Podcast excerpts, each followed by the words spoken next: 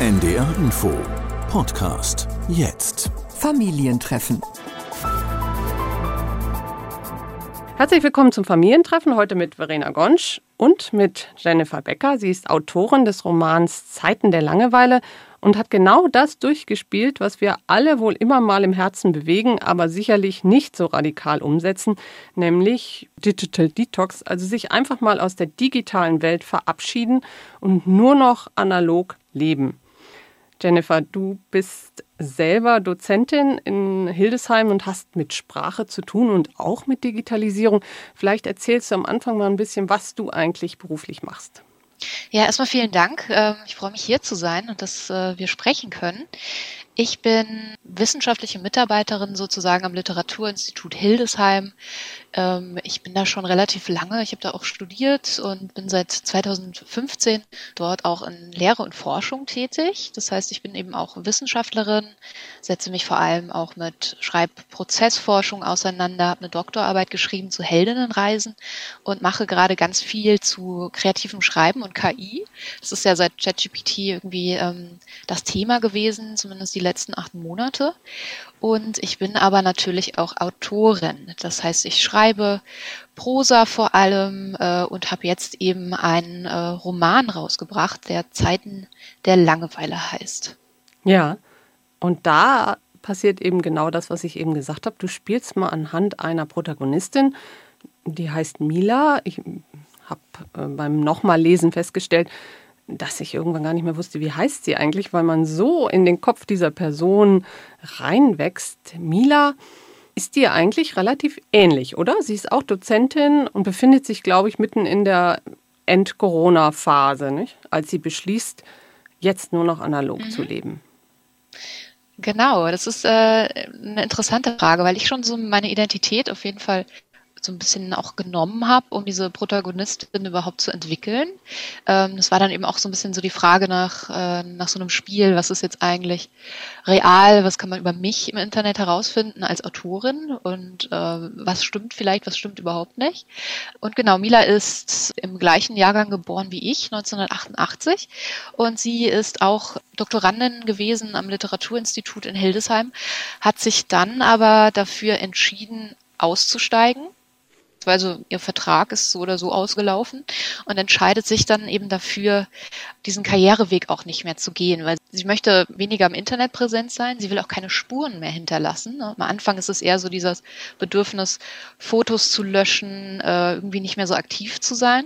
Und das wirkt sich natürlich auch dann auf ihre Karriere aus. Also diese Entscheidung, ich will irgendwie einen Beruf haben, ähm, zumindest irgendwann, wo ich vielleicht online nicht mehr sichtbar bin und auch keine Spuren hinterlassen muss, wo ich kein Foto von mir hochladen muss. Und das ist in der realen Welt, in der wir uns befinden, hier in dem westlichen Raum zumindest, ja, gar nicht so einfach möglich. Also es gibt ja mittlerweile ähm, fast von allen Berufsgruppen auch Profile online, Unternehmen, die sich vorstellen. Das können ja auch äh, ganz unterschiedliche sein. Ähm, also das ist, glaube ich, gar nicht so leicht. Und das ist für Mila auch eine Herausforderung. Und sie beschließt erstmal, ja, Arbeitslosengeld zu beantragen. Und das Interessante finde ich, das geht ja noch viel, viel weiter. Ihr wird plötzlich klar, dass sich eigentlich ihr gesamtes bisheriges Leben im Internet abbilden lässt. Nicht? Also sie sieht nochmal die mhm. Fotos mhm. auf Facebook, sie sieht, äh, wann sie da mit Ex-Partnern irgendwie sich abgelichtet hat, sie sieht erste Schreibversuche im Internet ähm, und dann entsteht plötzlich so fast so eine Art äh, paranoide Angst, nämlich die Angst, da richtig gemobbt zu werden und einfach durch das Internet vernichtet zu werden. Und da als diese Angst sich dann so festgesetzt hat, wird das ja richtig manisch, dieser Versuch, sich aus dem Internet zu löschen. Ne? Da geht sie einen Schritt nach dem anderen und man merkt, wie schwierig das ist. Ja, Mila wird dann ähm, schon relativ schnell eben auch sehr obsessiv. Ne? Und sie, sie ist sich ja auch darüber bewusst, also diese, diese Angst, gecancelt zu werden, das ist ja auch ein Diskurs, der vor allem von der Rechten gerade auch benutzt wird. Ne? Also was dürfen wir überhaupt noch sagen? Ähm, wann beginnt eine Zensur?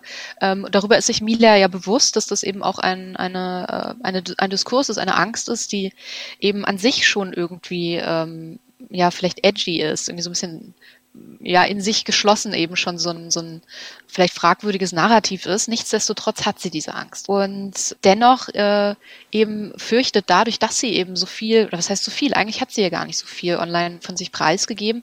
Wahrscheinlich ähm, viel weniger als einige Leute, die das aktuell tun. Aber sie entwickelt dann eben auf einmal dieses ähm, Bewusstsein, dass sie das vor allem im äh, jüngeren Jahren eben ein bisschen für sie zumindest zu transparent gemacht hat. Ne? Also da gibt es dann diese Blogs, die sie gelöscht hat, wo sie Texte geschrieben hat, irgendwie Videos, Fotostreams und so weiter, die sie dann alle erstmal ja, gibt es diesen Gedanken, das zu archivieren, aber davon ähm, rückt sie ja dann doch relativ schnell ab, weil sie eben gar keine Spuren mehr hinterlassen will. Ne? Und du meintest ja eben schon, dass das driftet dann relativ schnell ab in so eine Obsession. Absolut. Also das ähm, verlagert sich ja dann auch eben auf Spuren ganz anderer Art, nämlich Spuren, die vielleicht so ein bisschen unsichtbarer sind, über die wir uns vielleicht gar nicht so im Alltag so viel Gedanken machen, nämlich auch, äh, welche Spuren hinterlasse ich, wenn ich Streamingdienste nutze, wenn ich bestimmte Formate anklicke, wenn ich YouTube-Videos gucke. Das sind ja alles auch ähm, ich würde es jetzt mal fast passive Spuren nennen, die wir im Internet hinterlassen und die zum einen unsere Identität formen, aber eben auch äh, ja die die die ganze ähm, wirtschaftliche Form des Internets. Ne? Also wenn hm. ich ein YouTube-Video anschaue, hat das natürlich mehr Klicks und ich trage dann dazu bei, dass äh, bestimmte Inhalte eben gepusht werden oder auch nicht. Das sind natürlich alles so ähm, Mikroklicks, aber Mila ähm, ist da eben sehr sensibel und ähm, möchte nicht mehr teilhaben an dieser ganzen ähm, an diesem diesem ganzen digitalen Kapitalismus und möchte sich da eben weiter rausziehen. Aber grundsätzlich ist es eben auch erstmal so eine, so eine psychologische Entscheidung. Ne? Also diese, diese Angst, die, die da ist, ähm, die ist der Treiber, aus der ne? heraus sie sich eben entscheidet. Genau. genau, das ist die treibende Kraft mhm. eigentlich. Und sie nutzt ja ihre hochkompetente Art, also eigentlich ihre wissenschaftliche Ausbildung, um dieses Projekt, ich werde jetzt wieder analog durchzusetzen und ist da ja wahnsinnig kleinteilig, legt sich mit Google an, weil sie möchte da aus den, aus ja. den Suchfiltern entfernt werden. Sie äh, schreibt den ganzen Blogs, versucht rauszukriegen, wem die eigentlich gehören. Das sind manchmal Dinge über Wochen, bis sie da eine Antwort kriegt. Und das fand ich total interessant, weil das Internet vergisst ja nicht, mit dem Spruch sind wir mhm. alle aufgewachsen, und dass das tatsächlich real ja so ist und dass ich aktiv werden muss und wirklich wie in einer Doktorarbeit meine Identität schützen muss. Und die Kehrseite davon, und das fand ich dann so interessant, also sie hat ja noch Freunde am Anfang und Freundinnen und ist ja in Kontakt mit anderen Menschen und am Anfang finden die das alles sehr interessant, ne? Oder auch gar nicht interessant, mhm. aber da gibt es ja noch Antworten und sobald sie dann aber tatsächlich auch die digitale Kommunikation verlässt, also ich fand so eine schlagende Szene war für mich, als sie mit ihrer Freundin Stella dann doch nochmal SMSen schickt, sie reduziert sich ja dann irgendwann auf SMSen, aber dann nur einmal die Woche da reinguckt, nicht? Und alles, ja, mit so einer Person ist heutzutage eigentlich kaum noch ein Kontakt möglich.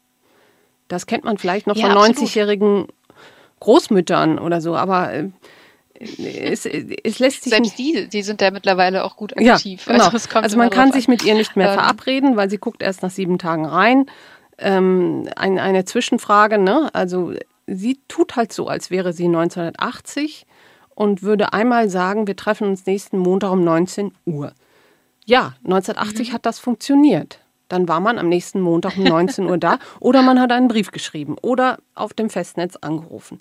Heutzutage wenn äh, der Freundin nach einer halben Stunde einfällt, da habe ich aber gar keine Zeit, darauf hat sie dann wieder nicht geantwortet. Also ich habe den Eindruck gehabt, die Kommunikationswege funktionieren ja überhaupt nicht mehr, wenn eine einzelne Person sich entscheidet, nicht mehr digital zu sein. Absolut. Bevor ich was dazu sage, fand ich den Punkt, den du aufgemacht hast mit diesem, man muss aktiv sein, wenn man eben äh, sich dagegen entscheidet, sichtbar zu sein oder eben Daten sammeln zu lassen. Das finde ich nämlich ist ein ganz, ganz ähm, elementarer Punkt. Ne? Also dass es eben unser ganzes Konsumverhalten digital eigentlich fast darauf ausgelegt ist, dass wir eher so passive KonsumentInnen sind, was natürlich immer schon angelegt war, aber im digitalen Feld eben nochmal uns erleichtert wird, in Anführungszeichen. Ne? Also ich muss mich dann immer aktiv für den komplizierteren Weg entscheiden.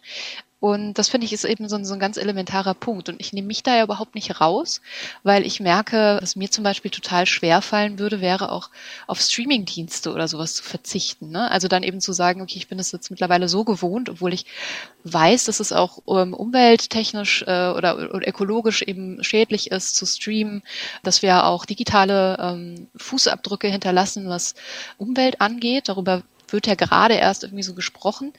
Ja, aber das ist eben so eine, so eine so eine klare Entscheidung und auch eben so eine ähm, Aktivität. Ne? Das fand ich einen, einen ganz wichtigen Punkt, den du aufgemacht hast. Und zu Freundschaft, absolut, Kommunikationsformen. Also gerade dann eben, wenn ich, und das bin ich zum Beispiel auch total, eher über meine Freundinnen per Chat vernetzt bin. Es gibt ja auch mittlerweile ganz viele Familiengruppen oder Gruppen verschiedenster Art, die sich eben auf Social Media ähm, oder gerade auf solchen Messenger-Kanälen austauschen. Ähm, wenn ich da nicht mehr teilnehme, schneide ich natürlich die Kommunikation ab und ich bin dann im Umkehrschluss auch gar nicht mehr sichtbar für die anderen. Das ist, glaube ich, auch so ein Element, dass ich dann eben auch finden werde. Ne? Also, dass wir dann dadurch, dass wir eben nicht mehr sichtbar sind in diesen Systemen, ähm, wir eigentlich mehr oder weniger fast gar nicht mehr existieren, zumindest für die anderen. Also Facebook erinnert uns dann nicht mehr an Geburtstage, ähm, wir wissen nicht mehr über Stories, was geht eigentlich gerade im Alltag von den anderen Leuten ab wenn ich kein Be Real nutze, habe ich eben nicht diesen täglichen Kontakt, der irgendwie so eine Form von Verbindung schafft.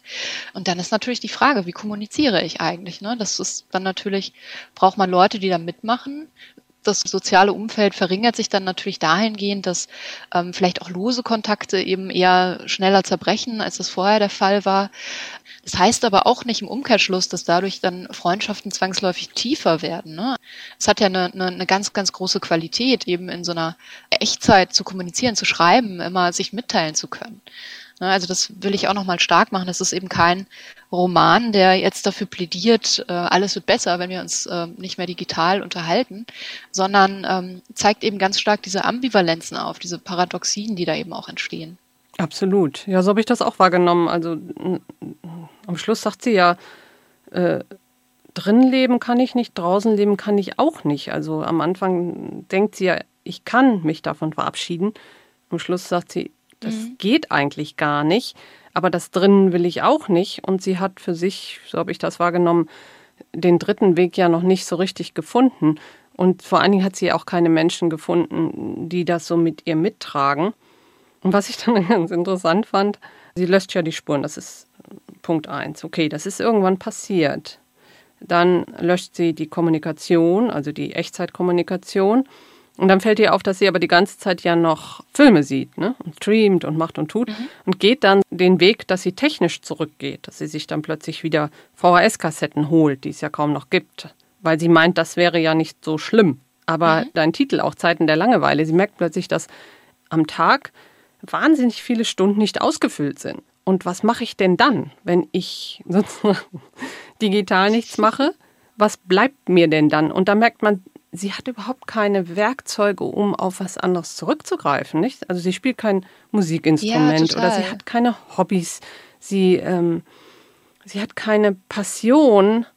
Äh, also sie fängt jetzt auch nicht an, einen wahnsinns langen Roman zu schreiben oder ähm, zu töpfern oder irgendwas, was sie jetzt wirklich innerlich bewegt, das hat sie gar nicht. nicht? Sie kann, und das ist, macht, glaube ich, auch viel ihrer Langeweile oder Leere aus. Sie weiß gar nichts mit sich anzufangen. Und das ist ja ganz tragisch. Ne?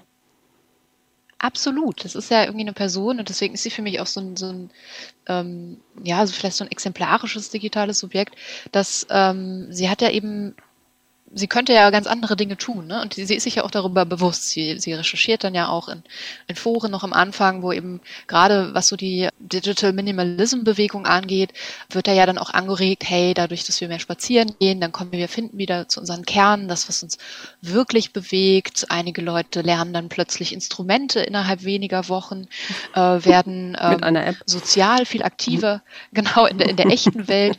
Äh, und das könnte machen. Ne? Also sie könnte ja auch anfangen, sich so sozial zu engagieren, irgendwie ähm, was zu bewegen, stößt dann aber immer wieder an diese fundamentale Angst, dass das alles irgendwie trotzdem damit verbunden ist, online gesehen zu werden, weil es natürlich dann auch, ich hatte vorher noch so ein paar Szenen drin, die habe ich dann aber wieder rausgenommen, ne? Social Media Kampagnen gibt in, seien es jetzt Pflegeheim oder was auch immer, wo man trotzdem immer das Engagement eben abgebildet wird, ne? wo trotzdem alles immer im dokumentiert wird. Und sie hat ja dann irgendwann so diese wirklich fundamentale Panik davor, auch fotografiert zu werden ne? Ja. und in öffentlichen Räumen sich aufzuhalten. Ja. Und das hindert sie dann. Ne? Das ist natürlich ein, ein Extremfall, auch äh, der das Pathologische abdriftet, was, was glaube ich, allen bewusst ist, die den Roman lesen.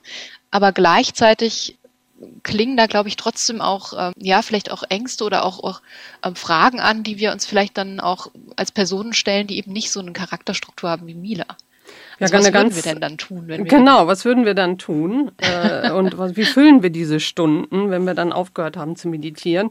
Und eine ganz äh, schlagende Szene ist für mich auch, als sie bei der Agentur für Arbeit ist und diese doch sehr bemühte Mitarbeiterin, Sachbearbeiterin versucht, für sie einen Job zu finden und das ja tatsächlich daran scheitert, dass sie ihre Ausbildung ja gar nicht so nutzen will. Dass sie eigentlich, sie möchte einen sturzlangweiligen Bürojob, wo sie tatsächlich mhm. nicht mailen muss, kein Profilfoto von sich anlegen muss, nie fotografieren. Also man, man sieht sie ja irgendwann in so einem ja, Kellergeschoss, minus zehnte Etage, vor irgendwelchen verstaubten Archiven, Materialien sitzen mit einer dicken Brille auf der. Also so, so, ein, so ein Bild entsteht ja, nicht? Also was bleibt denn dann noch übrig, vor allem für eine Frau mit der Ausbildung? Sie kann ja jetzt nicht plötzlich anfangen zu malern oder Dächer zu decken. Das kann sie ja alles nicht. Und sie möchte auch keine weiteren Kompetenzen erwerben. Also die Sachbearbeiterin ist dann ja relativ fassungslos.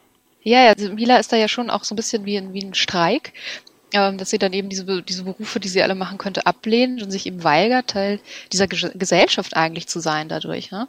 Und ähm, ja auch zu diesem Schluss kommt, dass selbst diese Archivarbeit, die sie vielleicht machen wollen würde, immer trotzdem noch irgendwie im digitalen Raum stattfindet. Ich habe mir viele Kanäle angeschaut von Leuten, die dann wirklich auch aussteigen, äh, sagen, hey, ich wandere jetzt aus, ich weiß nicht, nach Portugal, wo auch in, äh, immer ich das als, als vielleicht deutsche Person mache. Ähm, wo es dann aber auch ganz oft darum geht, diesen Weg wieder auch digital zu dokumentieren, zu ne? Klar. Zu, genau, zu dokumentieren. Und das ist eben auch eine, ein Narrativ, ein, ein Selbstvermarktungsnarrativ, eine Möglichkeit, Geld zu verdienen, eben diesen Ausstieg auch wieder darzustellen. Und Mila kommt eben immer wieder an diesen Punkt, dass sie das Gefühl hat, ah, alles, was mir die Welt eigentlich oder unsere Gesellschaft in dieser Form gerade bietet, ähm, passt für mich so nicht. Dass das ähm, natürlich ähm, in einer extremen Form von ihr irgendwie durchdacht wird, äh, das steht außer Frage. Ähm, mit Sicherheit könnte sie bestimmt auch irgendwie eine Stelle finden, aber irgendwann fängt sie ja dann auch an, ähm, sich komplett von, von, von techno, technologischen Geräten eigentlich fernhalten zu wollen, weil sie dann eben in so, eine, in so ein Rabbit Hole hineingerät, äh, wie viel Strahlung setzen wir uns hier eigentlich aus? Und dann, dann beginnt sie ja immer weiter abzudriften mit diesem Bedürfnis, sich auch äh, grundsätzlich aus dieser ähm, Welt, in der wir hier sind, mit den ähm, fünf WLAN, die uns in unseren Wohnungen angezeigt werden, ähm, eben zu entfernen. Und geht dann ja auf einmal äh, nach Norwegen, was natürlich auch eine Sackgasse ist, aber zumindest sind da ja so diese, diese Versuche da, die dann aber auch immer gleich wieder scheitern. Sozusagen. Ja, und das Tragische ist ja, dass ihre Angst der ersten fünf Seiten sie ja am Ende ja einholt.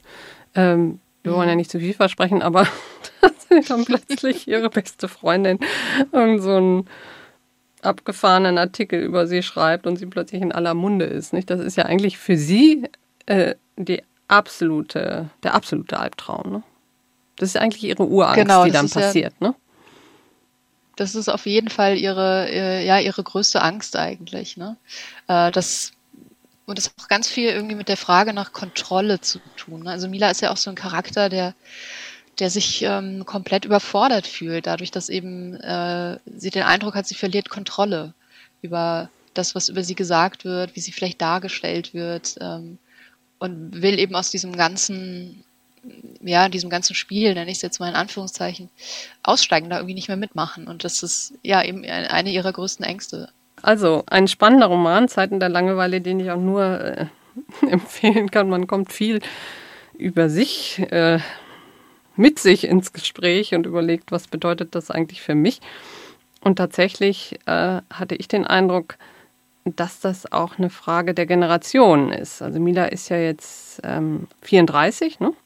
das richtig in Erinnerung mhm, habe, genau. und ähm, ist ja sozusagen digital groß geworden. Glaubst du, dass das für diese Generation, die ja im digitalen ähm, aufgewachsen ist, nochmal ein größerer Schritt ist als für Ältere, die ja die analoge Welt vielleicht schon mal kennengelernt haben? Ähm, absolut. Also ich glaube auch, dass es grundsätzlich gar nicht äh, möglich ist, überhaupt äh, diesen digitalen Ausstieg zu gehen, äh, weil wir eben in einer Gesellschaft leben, im, im westlichen Raum, ich spreche immer hier von unserem ähm, Gesellschaftsraum, der eben so stark verwoben ist mit Digitalität, äh, dass dass es eben eigentlich überhaupt nicht mehr möglich ist und irgendwie so eine romantische Vorstellung verbleibt, irgendwie ins Analoge zurückzugehen das fängt ja bei Kleinigkeiten an. Natürlich auf, die, auf Google Maps kann ich verzichten oder so, aber ähm, steigert sich ja dann schrittweise immer mehr in so einer in so einer Abhängigkeit. Flughafen würden komplett kollabieren, wenn auf einmal das Internet nicht funktioniert. Ähm, und wie gesagt, das fängt im persönlichen Raum an und da könnte man natürlich überlegen, okay, wann kann ich vielleicht mal aufs äh, Handy verzichten? Also mittlerweile gibt es ja auch schon in den letzten Jahren verstärkt ähm, Diskussionen darum, ähm, Social Media Nutzung macht abhängig oder wie viel Handy brauchen wir eigentlich? Das ist ja schon etwas, was diskutiert wird. Und ich glaube, so im, im, im Kleinen für uns privat kann man natürlich auch darüber nachdenken, wo könnte ich das vielleicht ein bisschen äh, reduzieren oder wann brauche ich das eigentlich und für welche Aspekte in meinem Leben ist es wirklich relevant. Aber wie gesagt, dieser, dieser ganz radikale Ausstieg, den ich da mit dieser, ähm, mit der Protagonistin Mila durchgespielt habe, den halte ich wirklich für unmöglich, aufgrund eben der Verwobenheit unserer Gesellschaft mit, mit Digitalität, mit Internet. Und das wird sich jetzt auch noch mit Sicherheit steigern, dadurch, dass eben künstliche Intelligenzsysteme immer stärker integriert werden in unsere alltäglichen äh, Praktiken. Und ich denke, das ist nichts, wovon wir jetzt als Einzelpersonen uns ähm, abgrenzen könnten um jetzt zu sagen, na gut, okay, ich mache jetzt einen neuen, einen neuen, vielleicht einen neuen Start auf, auf einer, auf einer Insel irgendwo, gut, das geht natürlich, aber das sind dann trotzdem eben so radikale Momente. Ziemliche Folgekosten. Ne? Ja, genau. Absolut. Und, und das ist ja auch so ein Privileg, ne, dass Mila da überhaupt ähm, diese, dieses Auszeitjahr nimmt. Ne? Sie weiß, als, als weiße äh, Cis-Person ähm, gibt es da auch nicht so eine Fallhöhe, wenn sie Arbeitslosengeld ähm, irgendwie beantragt und dann trotzdem vielleicht wegfährt, obwohl sie es gar nicht darf. Sie kennt ja die ganzen Tricks. Ähm, und wer kann sich das überhaupt leisten, so darüber nachzudenken auf diese Weise? Ja, und erfordert denn, ähm, also dein Roman ist ja auch ein Aufruf, oder so habe ich das verstanden, dazu zu sagen, mal zu überlegen, was Digitalisierung eigentlich ist. Also ist Digitalisierung wirklich der Schrecken, ne, den ich jetzt vermeiden muss, mhm. oder ist es nicht vielmehr ein Werkzeug? Und diese Technikfeindlichkeit führt mich eigentlich nur dazu, Chaos in meinem Leben auszulösen. Genauso mit KI ist es nicht sinnvoller und wichtiger zu verstehen, was da eigentlich passiert und dann zu gucken, wie integriere ich das in die Gesellschaft und was bedeutet das für die Gesellschaft. Also wir sind ja als Deutsche Absolut. immer sehr schnell, oh, ne? Also ich kenne es aus, aus Elterndebatten, da wird, wird der Strom der Stecker aus der Steckdose gezogen, sobald das Kind eine Stunde da irgendwie online ist und so weiter. Also es wird immer sehr ängstlich und sehr abrupt versucht, die analoge Welt wieder zurückzuholen. Aber ich finde, der Zug ist ja eigentlich abgefahren. Es geht um eine ganz andere Fragestellung. Nicht? Also wie, mhm. wie wird unsere Gesellschaft sein? Was bedeutet das für uns? Welche Berufe gibt es überhaupt in 20 Jahren noch, wenn wir jetzt KI sehen? Und du äh, untersuchst ja zum Beispiel auch KI und Schreiben. Ne? Also kann eine KI mhm. genauso gut schreiben, könnte die auch diesen Roman schreiben können, Zeiten der Langeweile. Ne? Genau, und es geht ja, ähm, wie du schon unterstrichen hast, eben genau um dieses ähm, sich über Strukturen auch bewusst zu werden. Ne? Äh, also ich höre gerade auch in meinen, meinen Veranstaltungen zum Buch, ähm, begegnet mir auch ganz oft die Meinung, ähm, ja, aber es ist, ich bin ja gar nicht so wichtig, ist doch egal, welche Daten über mich irgendwie online zu finden sind. Ähm, ich halte das schon für relevant und es ist auch relevant und wichtig. Äh, ich glaube, da muss man einfach nur eine Haltung zu entwickeln, trotzdem irgendwie wissen, was passiert eigentlich mit meinen, äh, mit meinen Daten, wie ähm, kann ich mich viel, vielleicht selbst schützen, an welchen Stellen ist es mir vielleicht egal, ähm, aber trotzdem eben ein Bewusstsein zu schaffen. Und ähm, das gilt genauso für KI. Ähm, diese diese ähm, Systeme sind da äh, wir können nicht einfach die Augen davor verschließen, sondern uns eben, ähm, glaube ich, kritisch äh, annähern, uns ähm, ähm, ja, uns informieren und dann eben immer auch rückfragen, was hat das eigentlich für, für, eine, für eine Bedeutung für mich und welche Haltung nehme ich dazu ein. Vielen Dank. Und ich kann euch allen wirklich nur das Buch empfehlen, Zeiten der Langeweile. Das ist erschienen bei Hansa von Jennifer Becker. Und danach freuen wir uns, wenn ihr uns eure Geschichten erzählt. Also habt ihr schon mal versucht, ähm, aus dem Internet auszusteigen oder sagt ihr, nee, auf gar keinen Fall. Das äh, schätze ich sehr, da in Kontakt zu bleiben mit allen. Eure Geschichten, eure Erfahrungen gerne wie immer an familientreffen.ndr.de. Und für heute sage ich Tschüss. Ich bin Verena und ganz herzlichen Dank nochmal an Jennifer, dass du da warst. Vielen Dank auch für das Gespräch und auf die Geschichten bin ich auch sehr gespannt. Familientreffen. Ein Podcast von NDR Info. Diesen und alle anderen Podcasts des NDR findest du in der ARD Audiothek. Jederzeit das Beste hören.